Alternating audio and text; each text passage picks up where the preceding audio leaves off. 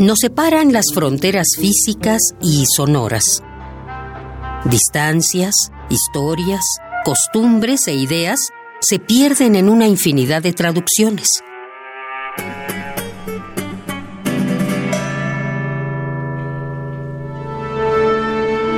Pero hay una voz que todos entendemos. La música es el idioma universal. Radio UNAM presenta Tercera temporada 2018 de la Orquesta Filarmónica de la UNAM. Desde la Sala Nezahualcóyotl del Centro Cultural Universitario.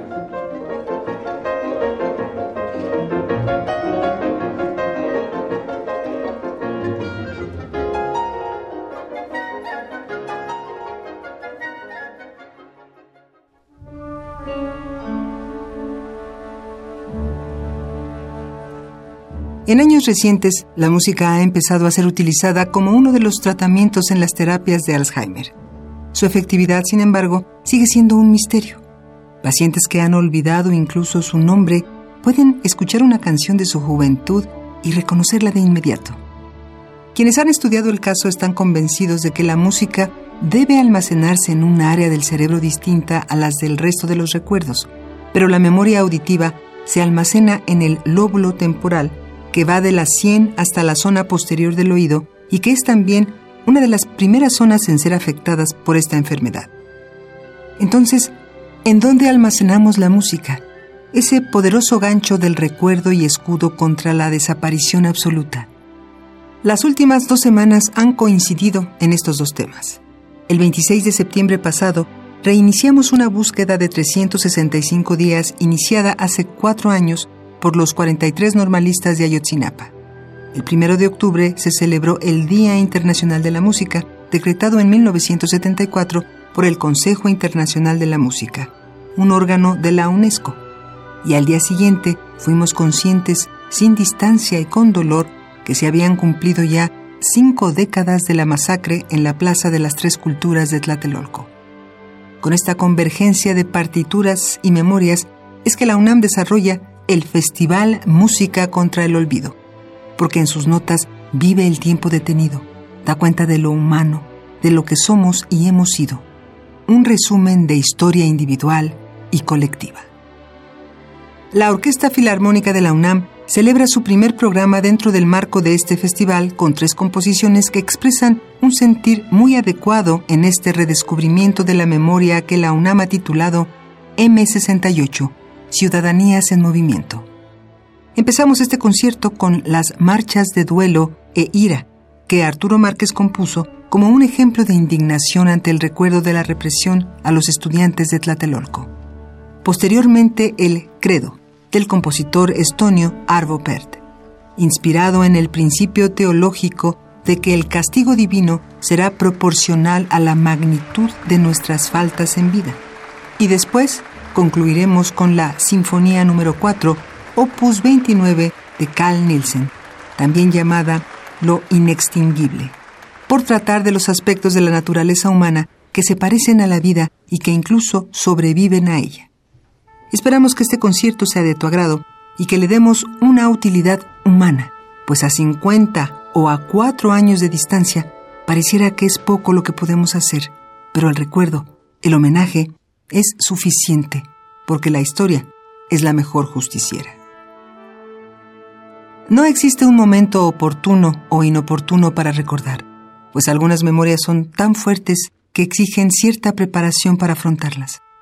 Arturo Márquez tenía 17 años cuando ocurrió la matanza del 2 de octubre, pero le costaría cuatro décadas reunir sus propios recuerdos, sobreponerse al miedo que proviene de revivir las imágenes y componer sus marchas de duelo e ira, que constituyen la impresión personal del compositor ante el movimiento estudiantil de 1968. Son dos las marchas incluidas en esta composición y ambas son fácilmente reconocibles. La de duelo, más lenta, terrible y amenazante, es la primera impresión al conocer las acciones de un gobierno intolerante y desmedido, absurdo en su uso de la fuerza. La segunda es una expresión de ira, que sucede cuando el pueblo mexicano toma conciencia de la injusticia como un motivo musical para la consigna. 2 de octubre no se olvida.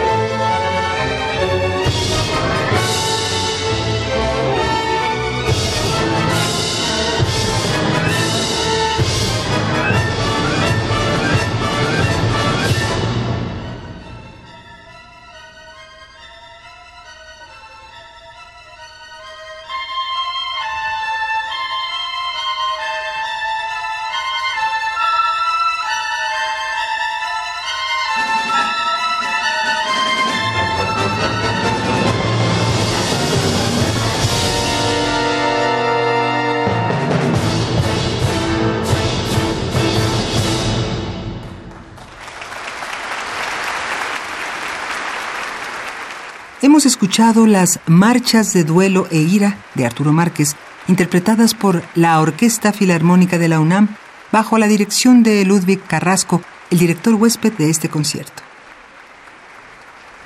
Has escuchado lo que fue dicho, ojo por ojo y diente por diente, ojo por ojo y diente por diente. La repetición de esta máxima permea el credo de Arvo Pärt. Las leyes religiosas alimentaron esta máxima más como una promesa que una amenaza. En general consideramos que la retribución divina es una especie de regaño previo que condiciona nuestras acciones, pero también fue pensada como un consuelo, una compensación ante los inevitables actos cerrados de la humanidad.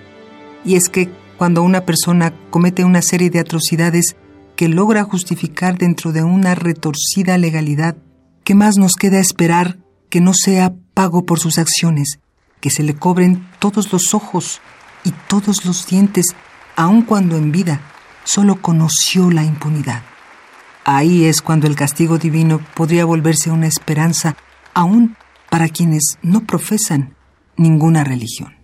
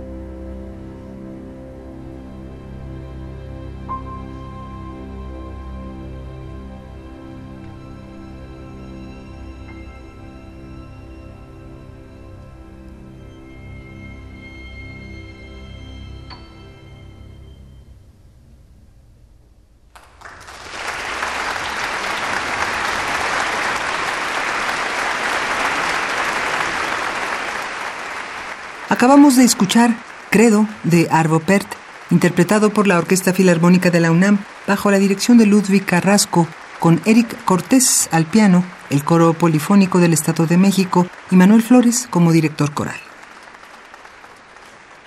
Los científicos han documentado que en nuestro planeta han ocurrido cuando menos cinco extinciones masivas. Se les llama así a los eventos en los cuales desaparecen sin dejar descendencia 10% o más de las especies del planeta a lo largo de un año, o 50% o más de las especies en un periodo de entre 1 y 3 millones y medio de años. Es un rango amplio, pero consideremos que en la Tierra la vida ha existido desde hace unos 3.500 millones de años. De manera natural solemos tener una percepción antropocentrista de la vida, pero cuando vemos el panorama completo, tenemos la misma conciencia que Carl Nielsen cuando compuso su Sinfonía número 4, opus 29, una noción de la vida abriéndose camino aún ante las catástrofes más devastadoras. Nielsen nombró a esta sinfonía la inextinguible, cuando él mismo sobrevivía a sus crisis emocionales y profesionales como un recordatorio de que las circunstancias son pasajeras y la inmortalidad es posible de manera colectiva.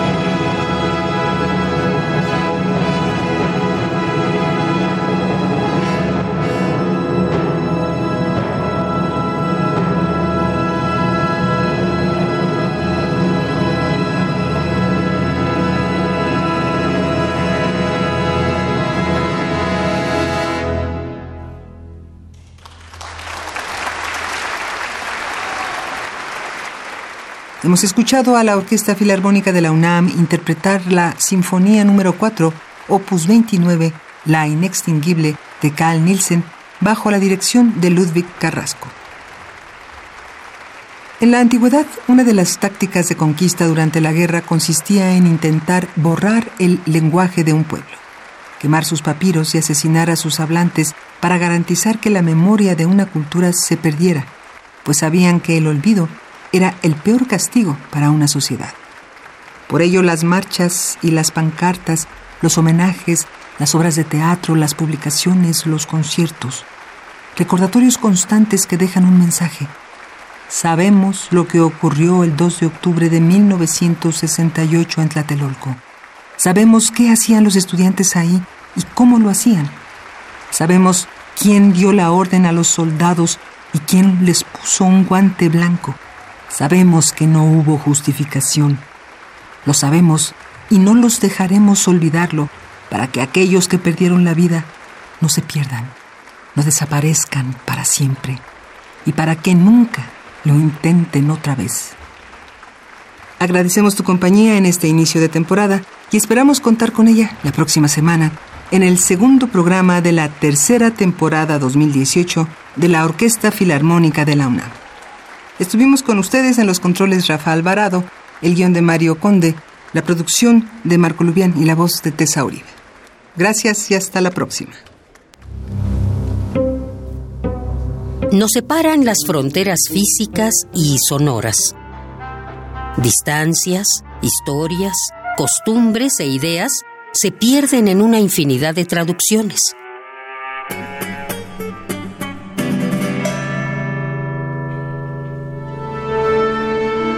Pero hay una voz que todos entendemos. La música es el idioma universal. Tercera temporada 2018 de la Orquesta Filarmónica de la UNAM. Desde la Sala Nezahualcóyotl del Centro Cultural Universitario.